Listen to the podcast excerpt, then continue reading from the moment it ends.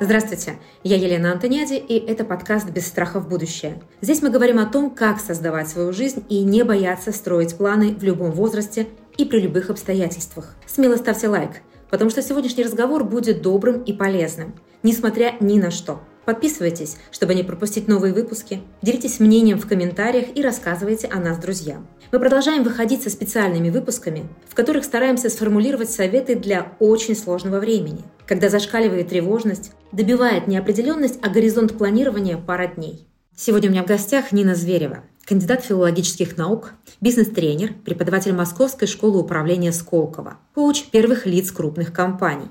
Здравствуйте, Нина Витальевна. Здравствуйте. Мы оказались в сложном времени. Мир меняется, и нам нужно учиться жить в новой реальности. Как в ней быть?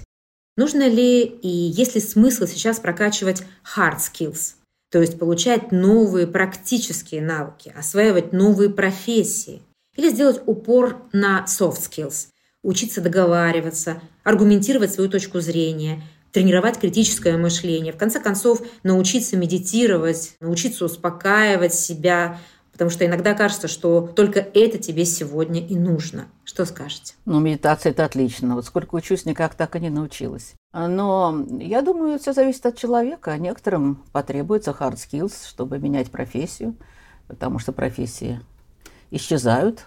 К сожалению, я думаю, что у нас сейчас будет еще и большой кризис в экономике, поэтому люди будут терять работу вне зависимости от того, специалисты они или нет. Так что подумать о том, что можем еще и чему можно поучиться, это хорошая мысль. Тем более, что лучше сейчас деньги тратить во что-нибудь, инвестировать в себя. Это правильно, потому что всем понимаем, что деньги будут стоить дешево. И мы сейчас вот в такие времена живем. Времена, с одной стороны, неопределенности, с другой стороны, ожидания каких-то плохих последствий для экономики, что неизбежно, я думаю. Но люди все равно должны работать, люди должны производить друг для друга и продукты, и ценности, и э, наши нефть и газ по-прежнему, я так понимаю, востребованы пока в мире, так что нельзя пугаться там и думать, что все теряют профессию. Все-таки я думаю, что и soft skills, если брать из этих двух умений и навыков, оно требуется всем, а вот hard skills не всем. И если вы специалист в своем деле, вы айтишник, или вы там директор, менеджер успешный, или вы там, я не знаю, хорошо продаете свои пирожки горячие, которые людям всегда нужны, нашли себя в работе, в профессии, растете в ней, то, конечно, обратить внимание надо именно на коммуникацию, потому что здесь, сейчас особенно, во времена, когда люди находятся в таком нервном ступоре, и некоторые просто в панике, в истерике, то общаться с людьми, с клиентами, надо уметь через слово. Я думаю, что это умение абсолютно э, на все времена и абсолютно для всех людей – потому что если даже это получается, то не факт, что будет получаться завтра. Ну, я соглашусь с тем, что э, не нужно бояться поменять профессию, если что-то во время кризиса тебя выбивает из твоей привычной колеи. Но при этом э, считаю, что если ты хорошо сейчас устроен, да, то не нужно пугаться и под воздействием очень короткого времени куда-то срываться со своего хорошего места, используя страх как двигатель. Думаю, что нужно осмотреться и выдохнуть продвинуть и продолжать работать, если у тебя эта работа есть и пока она тебя кормит. Для многих стало ударом, что в 21 веке, когда мы так устремлены в направлении гуманизма и признания безусловной ценности человеческой жизни, происходит то, что на официальном языке называется военной спецоперацией. Как преодолеть такой мировоззренческий кризис? Как не поддаться апатии, либо агонии, истерии? У меня советы простые. Как говорил Преображенский, не читайте утренних газет. Я понимаю, что всем интересно смотреть ленту, и еще пока и существующий YouTube, э, смотреть разные стороны. Но мы утопаем в этом, при этом от нас ничего не зависит. Поэтому, если вы чувствуете, что вы не можете делать каких-то обычных своих дел, что вы на повышенных тонах разговариваете и плохо спите, и нервничаете, то надо себя во-первых, вот изолировать от источника ваших неприятностей, то есть от информации. Если мы не можем повлиять, да, то мы должны иметь силы принять в какой-то степени, надеяться на лучшее и как можно больше делать привычных дел. Очень спасает работа, во всех ситуациях всегда спасает работа. И, конечно, сейчас время объятий, мне кажется, с теплыми людьми, и мы тут вот из-за гаджетов, из-за нашей какой-то достаточно разобщенной жизни, из-за того, что люди уже перестали ходить друг к другу в гости, мы перестали э, чувствовать такой ресурс, как человеческое тепло. Вот у меня в магии общения есть целые главы про людей. И там есть э, глава про человека, который всегда готов помочь. Там есть глава про человека, который обаятельный. Да? Там есть глава про человека, который веселый, с чувством юмора. Вот сейчас надо с такими людьми общаться. Я уверена, что в вашем кругу такие люди есть, потому что люди обаятельные, они дарят добро другим, и, и с ним приятно. Вот надо с теми, с кем, да, еще там спокойствие есть, да, вот надо с теми, с кем спокойно. И еще я думаю, что сейчас дети должны быть очень востребованы. Дети смеются, Елена, 300 раз в день это подсчитано. Младенец, что ведь первое вот делает, на что родители реагируют? Он им улыбается, да? Потом, не, потом не покажи палец, он будет смеяться. Пощекоти животик, будет смеяться. Это такая а детский смех – это лучшее лекарство на свете. Лучшее, лучше не бывает. И старики, я обожаю стариков, и я в помощи старикам, в том числе своему отцу, и я нахожу свое успокоение, потому что я всегда день провела не зря, если его подстригла, если он поиграл мне на рояле, если мы с ним о чем-то поговорили, если его пообнимала просто. Он так реагирует на это, я его обнимаю, а он еще ко мне прижимается, потому что мама у нас ушла два года назад, они прожили 70 лет вместе. И теперь для меня это прям вот обязанность прийти, посидеть с папой, обнять его. У него сиделки, у него все в порядке, у него все в порядке с головой, он пишет научные статьи. Но он, наверное, без моих визитов не сможет жить. И я тоже. Я абсолютно не готова никуда его провожать. Мне он очень нужен. Нина Витальевна, а дайте, пожалуйста, базовый совет, как вести себя в разговоре с человеком, чьи взгляды ты не разделяешь. И нужно ли вступать в такую беседу или лучше на какое-то время ограничиться кругом единомышленников, если ты находишься, например, в острой стадии переживания какого-то вопроса? Я уверена, что спорить на тему там, серьезных политических, например, там, историй, да, как сейчас – точно не надо, потому что это заведет в тупик и, опять же, эмоционально окрасит ваши отношения, такие в черные тона, из которых потом надо будет выходить. Но у меня был момент, я ехала с парнем в машине, а он меня откуда-то знал, я забыл, в каком-то у меня эфире видел, или мой YouTube-канал случайно увидел. В общем, он меня узнал в такси в Питере. Он даже сказал, а вы ведь Нина. Но как только мы поехали, он говорит, я тут вас помню, но я с вами не согласен. Вот вы же так, такой там, человек демократических взглядов, а я вот считаю, что для страны подходит исключительно только силовое управление, и наша страна всегда процветала, когда было силовое управление, и такой вот, когда была личность в главе, то он просто на это молится. И я так задала ему парочку вопросов. Он с удовольствием на них ответил. Я поняла, что тут я... Эти вопросы – это тоже интересная штука, да? наводящие вопросы, которые могут поставить человека в тупик. А, Но ну, один из вопросов у меня был про то, что очевидно. Но он все равно успел, значит, все это оправдать какими-то обстоятельствами.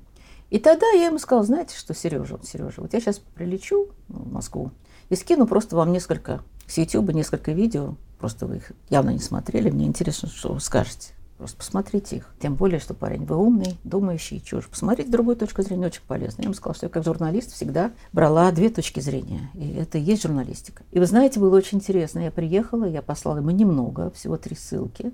Он посмотрел, попросил у меня еще. Я послала ему еще ссылок. На что он мне написал? Вы заставили меня задуматься. Я написал «Ура!» – это первый шаг. Потому что там было очевидное, просто очевидное там, доказательство в частности, обещаний, которые были даны и не выполнены. Я э, культивирую значимость переговоров. В своей жизни их провела огромное количество. Э, скажу, что в основном побеждаю, люблю убеждать людей. И считаю, что абсолютно любые споры нужно решать именно переговорами, разговорами друг с другом. Со стороны многим людям кажется, что это просто сесть за стол переговоров и обсудить все вопросы. Почему это не так? Почему это может сделать не каждый? И почему нужно именно учиться и прокачивать свои возможности в переговорах? Ну, если вспомним хорошие американские фильмы и переговорщики, которые могли наладить связь с любым отпетым там, убийцей, то, конечно, это великое искусство, потому что здесь искусство эмпатии. Или, и если вы ведете подкасты, то же то же самое. Тут надо почувствовать собеседника, с одной стороны, и своих слушателей, зрителей, с другой стороны. И для этого нужна большая эмпатия, потому что вы как бы посредник между нами, между источником информации и теми, кто ее потребляет. И надо чувствовать и ту, и другую сторону. Вот это и есть переговоры. Если человек заходит и говорит, так, вот так, так, так, а на другое мы не согласны, это не переговоры. Это шантаж, требования, ультиматумы, там как угодно, но не переговоры. Переговоры подразумевают э, желание, искреннее желание и умение понять другую позицию и ее аргументы, но при этом умение отстаивать и свою позицию. И так вот, двигаясь друг к другу маленькими шажками, мы доходим до компромиссов, которые устраивают обе стороны. И здесь всегда гораздо больше на самом деле вариантов, чем кажется людям, которые сели за стол. Если это умелые переговорщики, они остаются каждый в выигрыше, каждый в выигрыше. И при этом абсолютно не теряют огромного уважения э, друг к другу. Вот это настоящий переговор. Но я очень не люблю жесткие переговоры. Мне кажется, они ушли в прошлое. Мне кажется, сейчас, если наоборот открыть карты и общаться с собеседником как с партнером изначально, то и радости, и, и кайфа, и, конечно, результата будет гораздо больше, мне кажется. У меня вообще есть несколько таких открытий в жизни, которые мне помогли. И я наблюдаю за людьми давно, я журналист, я люди перед собой, я людей вижу разных и много, и очень давно. И президентов, и, и простых людей. Это в этом смысле кайф работы журналиста. Да? И я видела, как работает просто элементарная похвала, просто элементарное уважение и деликатность, умение смотреть в глаза, умение слушать. Мы все сейчас живем под шквалом информации. Какие могут быть стратегии, чтобы этот поток э, тебя не снес? Ограничение каналов, о чем вы говорили раньше, ограничение чтения новостей по времени, то есть читать там, 30 минут в день или ну, при этом все-таки оставаться в новостях, что делать? Ну, человек, который как бы взволнован этим и не может оторваться и боится пропустить что-то, какую-то новость, я бы не стала ему давать совет там все выключить, потому что это может быть еще больший стресс. Понимаете? Надо выбрать какие-то такие источники. Источники повторяют все друг друга. Надо выбрать такие источники, которые для вас э, наиболее интересны, достоверны, сосредоточиться на них и не стараться смотреть все подряд, потому что это все одно и то же. Все, что случилось сегодня, мы знаем. Мы знаем точку зрения там, Минобороны, и ее тоже надо смотреть обязательно. Мы знаем точку зрения там, украинских людей, хотя правильно в некоторых, на некоторых сайтах написано, что это нельзя проверить, да, как то, так и другое. И мы видим какие-то на YouTube видео, которые могут нас заинтересовать. Ограничить по времени э, было бы идеально было бы идеально, потому что это затягивает, и если после одного видео возникает другое такое же, вы начинаете его смотреть. Более того, YouTube хитрый, хитрая платформа, он уже знает ваш вкус, он подсовывает вам что-то остренькое, интересненькое с вашим любимым блогером, и вы как же, как же, я это не могу пропустить, но если вы посмотрите на время, и оказывается, что вместо того, чтобы играть с детьми или гулять с собакой, вы опять просидели за слушанием всех этих сводок со всех фронтов, политических и спецоперационных, то это, конечно, не дело, вы себя, конечно, заводите. Поэтому посмотрите, какой у вас сон, э, как страдают, не страдают ваши близкие. Я думаю, что пойти приготовить вкусную еду э, для всей семьи, будь вы мужчина или женщина, неважно, мужчину надо очень хорошо готовить, важнее, чем прослушать еще один канал, еще одну пресс-конференцию. Я для себя вот определила, что я буду новости читать только в машине по дороге домой, потому что вечером они разбалансируют меня, я начинаю плохо спать, я это уже заметила. А если вдруг я использую какие-то короткие перерывы во время дня, это читаю, то я не могу нормально думать про работу, не могу сосредоточиться на конкретных вопросах.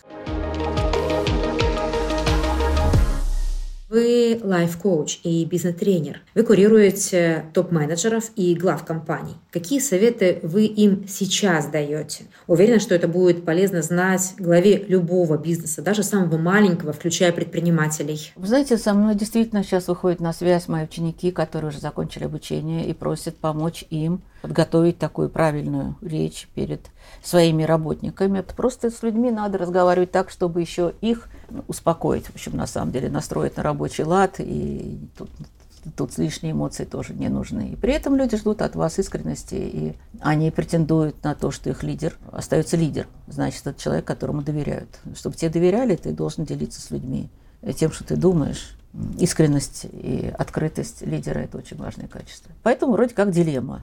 Но я всегда знаю, что если хорошо подумать, подготовиться, слова можно подобрать. Вот я только что помогала молодому руководителю, у него 150 человек, ближайших сотрудников только. То есть у него тысячи человек работают там, на его заводе. Помогала ему как? Найти слова, он мне говорил, что он чувствует, какие у него эмоции, и что бы он хотел сказать. И дальше мы немножечко это все где-то смягчили, где-то наоборот, потому что можно даже выйти и сказать, что давайте не будем обсуждать политику никакую, да, давайте будем обсуждать, как мы с вами будем жить дальше. И вот наша компания выживет, не выживет, и что надо сделать, чтобы выживет, и как сейчас надо работать. Понимаете? Тем самым вы сразу закрываете эту тему. И не говорите на ту тему, на которую вы не хотите говорить. Потому что уже тут, уже внутри работы устраивать еще какие-то полемики политические совсем не надо. Очень много разных приемов, но я знаю одно, что надо идти и разговаривать с людьми сейчас больше, чем обычно. Потому что люди ждут слова лидера, и надо разговаривать с ними часто. Если перейти от внешнего круга к близкому кругу, поддерживать семейные связи всегда важно, это априори и практически всем понятно. Но сейчас семья становится настоящим форпостом в мире неопределенности. Вы эксперт по строительству и семьи в том числе. Как сейчас общаться с близкими? С пожилыми родителями, со взрослыми детьми, с партнером. Сейчас еще больше эмпатии, еще больше тепла, еще больше сглаживания углов. Вы знаете, вообще родственные связи совсем не всегда самые близкие. Поэтому я не думаю, что вот мы вы должны выделять сейчас людей по принципу родства. Моя мама всегда поднимала тост за близких людей – это совсем не обязательно родственники. А близкие люди сейчас нужнее каждому из нас. Значит, если вот эта близость, она взаимна, значит, да, вот больше времени вместе и больше объятий, и больше хороших слов друг другу. Это, в этом я уверена. Это время, когда мы должны э, делиться теплотой, потому что это не то, что мы должны отдавать. И мы, мы же и берем, и отдаем, да, когда люди обнимаются, они обнимаются взаимно. С братом, сестрой или с близким другом, это уже вам виднее. А, вот, это первое. Как общаться? Как общались, так и общаться. Что особенного, собственно говоря, произошло? Ну да, сейчас такая трясучка такая, как это модно говорить. Турбулентность, шторм. Но в турбулентности, в шторм люди начинают действовать на палубе так, чтобы корабль не перевернулся, да? И при этом мы должны действовать как слаженная команда. Но мне кажется, что сейчас э, не время ссориться точно. Сейчас время разделения каких-то таких лучших функций.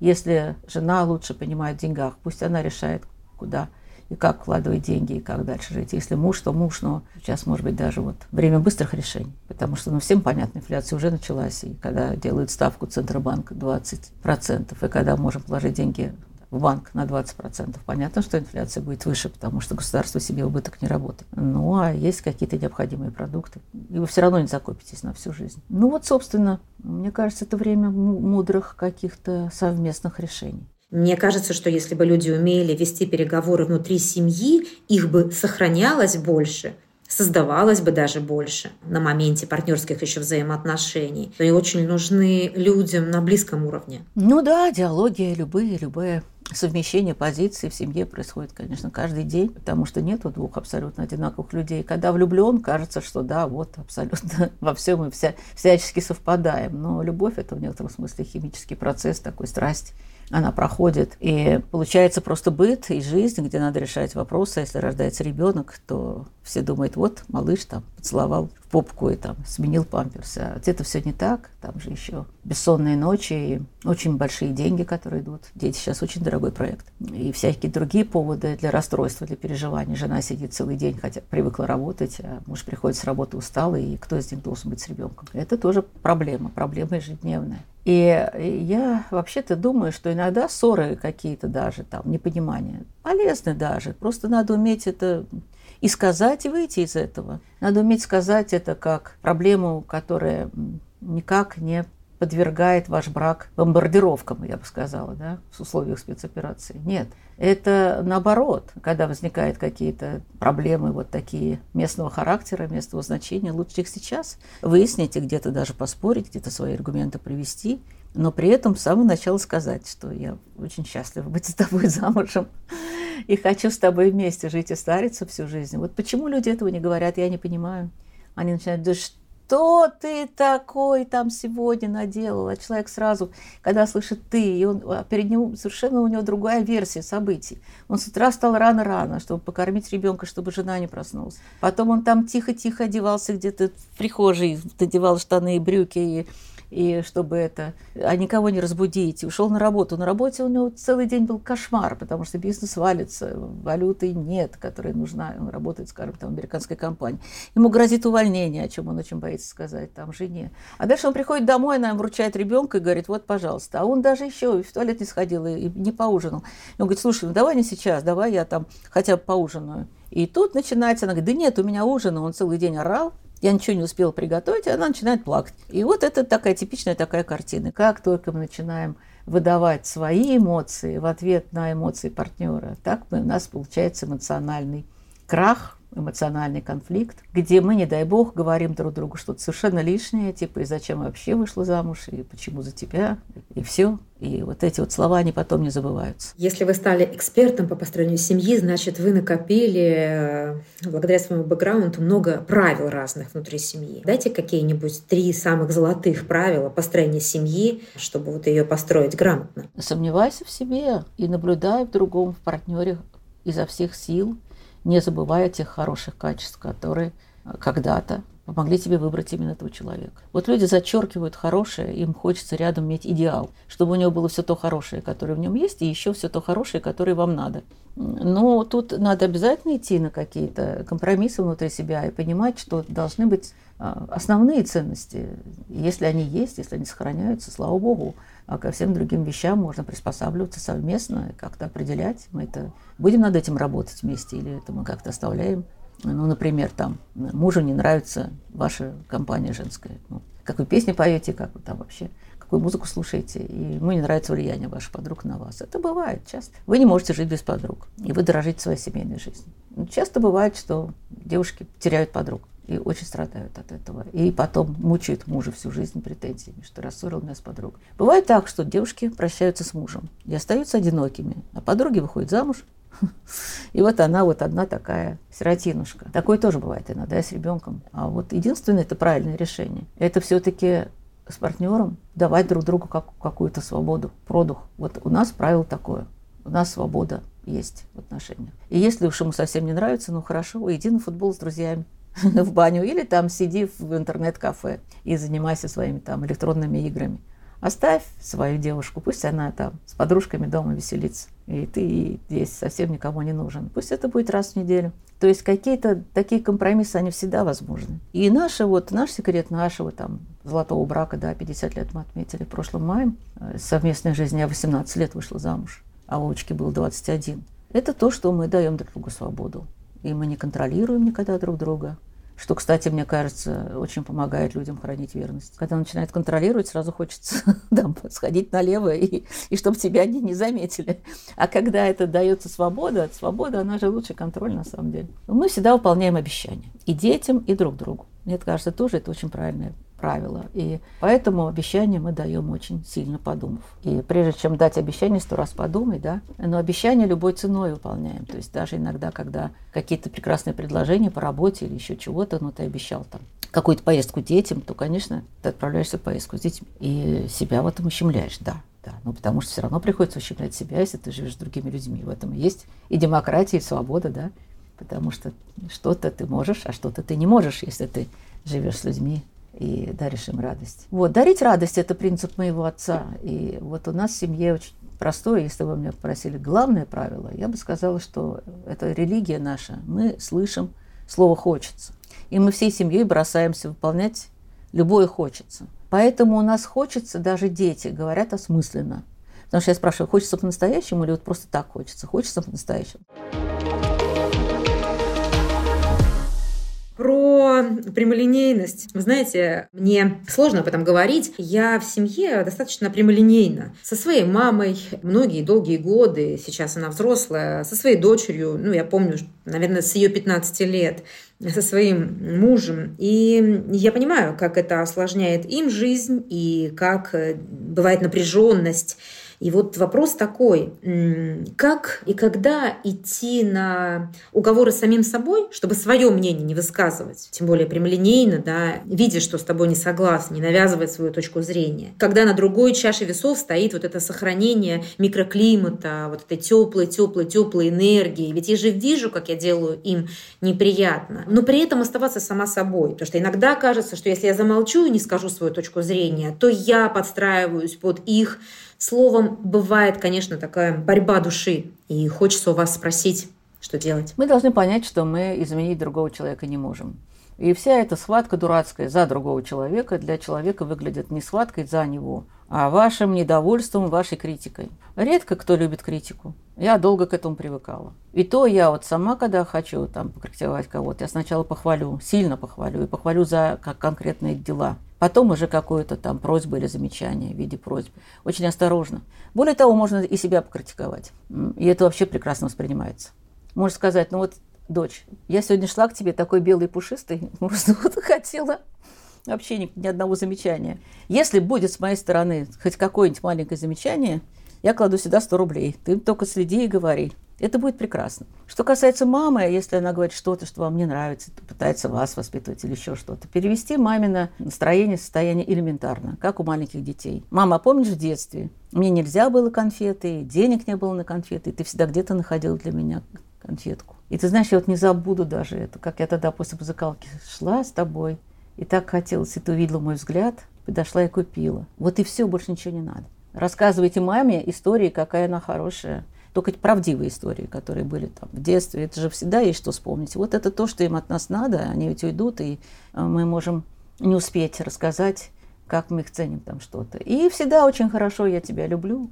Как мантру просто повторяйте, это слово не надоедает никому. И и вините себя, говорите, вот помоги мне, вот помоги мне. Вот не хочу делать замечаний. Ни одного не хочу. Как только замечание, все, говори мне, и я буду это виниться.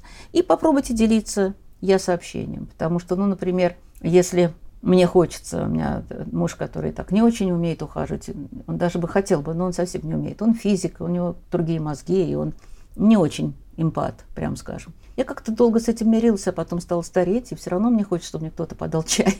Потому что обычно я и кормлю, и чай подаю, и деньги зарабатываю.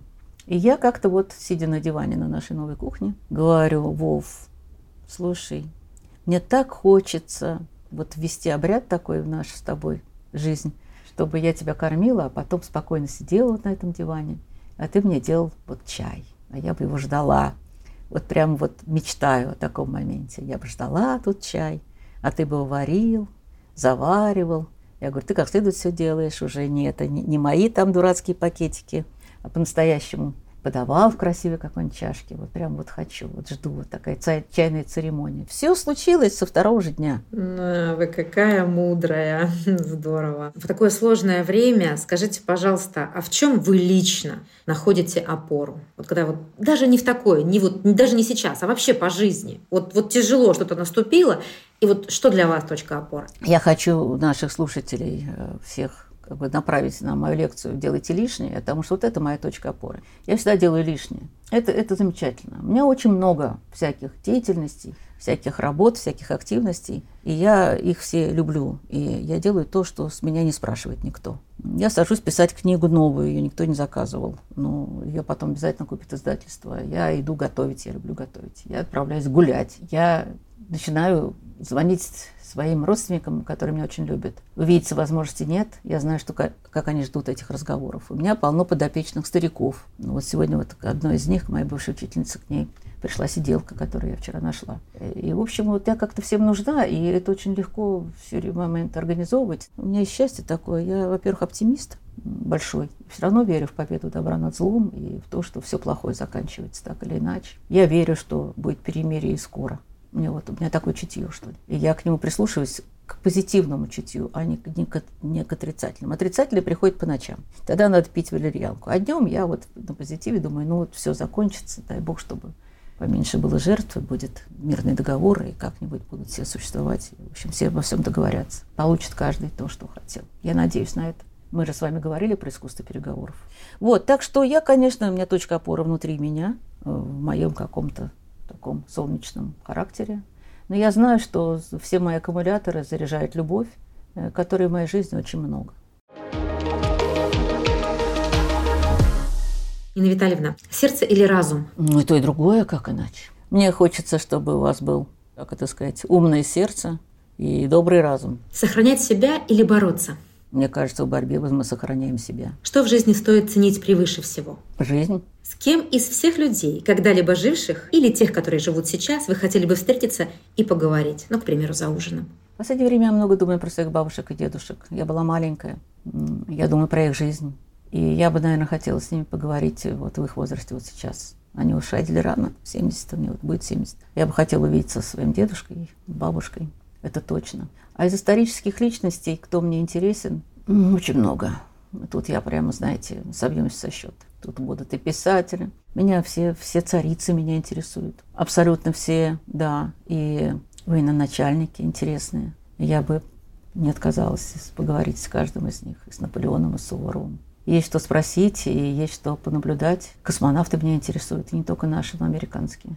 И, конечно, писатели, художники, поэты. Что делать, если кажется, что ничего уже нельзя сделать? Ну, не бывает такого. Что бы ни произошло, у меня возникает в голове, что надо делать. Вот мой психиатр или как психо, как терапевт, да, он считает, что это ужасно, что должна быть пауза. Вот когда что-то произошло, человеку надо поплакать и пожалеть себя, а потом уже что-то делать. У меня этой паузы нет. Ну, как бы сказать, я слишком сильная женщина. И я от этого страдаю, да, у меня от этого плечи болят, там, руки, ноги. Потому что я не могу вы, выдать свои какие-то жалобные эмоции. Не. Я сразу должна что-то делать. Я должна, ага, вот произошло такое, что люди все в стрессе, значит, я должна сделать курс «Точка опоры». И вот только когда я его сделаю, и когда сегодня к нему подключается Сбер, я чувствую удовлетворение. Вы о чем-нибудь жалеете в жизни? Конечно. Ну, слушайте, я не натанцевалась, я не носила хороших нарядов. И мне жаль, я была хорошенькой очень. И я всю жизнь считала, что у меня какие-то некрасивые ноги. А когда меня убедили, что это не так, я поняла, сколько лет зря я не, не носила ни юбок, ни платьев. Там, ходила в брюках и смущалась. Это дур, дурацкая была история, но она была надолго. Кто-то мне внушил это в подростковом возрасте, и я сходила с этим комплексом идиотским.